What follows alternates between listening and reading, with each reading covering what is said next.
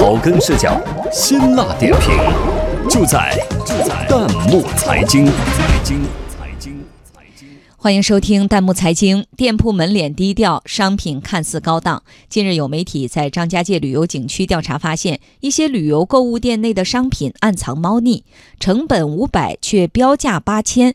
目前涉事商铺已经被查封。网友热评：洗脑推销是旅游毒瘤，立案调查需根除。有请值班编辑刘倩茹、许月林。再过几天就是我们翘首期盼的十一黄金周了。哇查攻略、订机票、选路线，不少人都在细细盘算着出门旅游。不过，出门在外，您可得多份小心，否则这腰里的钱袋子可要不保了。最近有记者前往张家界景区暗访，发现不少旅游购物店里的猫腻儿。原来有些店铺将目光瞄准了旅行团，还专门设立了洗脑房。在洗脑房里，销售人员摇身一变成为了讲师，专门忽悠游客买买买。就这样，成本五百多的乳胶枕头，居然以八千元的高价轻松卖出。消息一出，网友们顿时坐不住了。网友白马半秋两眼泪汪汪地哭诉道：“我就曾经被忽悠了，他们个个都是戏精，奥斯卡不给他们都浪费了。”网友时钟逆时针感慨道：“这就是赤裸裸的宰你没商量。”相比于前者的淡定，网友万物生长可是气愤极了。他反问：“如此欺骗，对得起消费者吗？良心过得去吗？”也有网友看热闹不嫌事儿大的，网友北京土著就调侃开了：“今年十一不出门，以自己卧室为中心，方圆五米自助游。”说白了，天价商品在一定程度上反映了经营者急功近利、追求赚快钱的心态。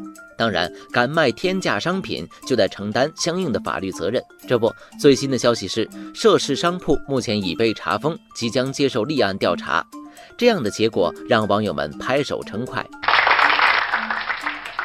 网友海尔兄弟十分兴奋，他高喊：“洗脑推销是旅游毒瘤，立案调查需除根。”网友下雨天斩钉截铁地说：“害群之马要不得，否则旅游业就逐渐变成低端产业了。”其实，天价商品在最近几年可谓屡见不鲜，前有天价虾，后有天价骑马，每一起天价事件都损害着消费者的权益，影响着景区的形象。网友庄稼熟了，经常出去旅游，可是感觉并不轻松。他说，在国内旅游就像打仗，时刻准备着斗智斗勇。网友蹦极飞上天的心态就特别好，他慢条斯理地说：“我的旅游理念非常简单，就是只看风景不购物，若能自行不参团。”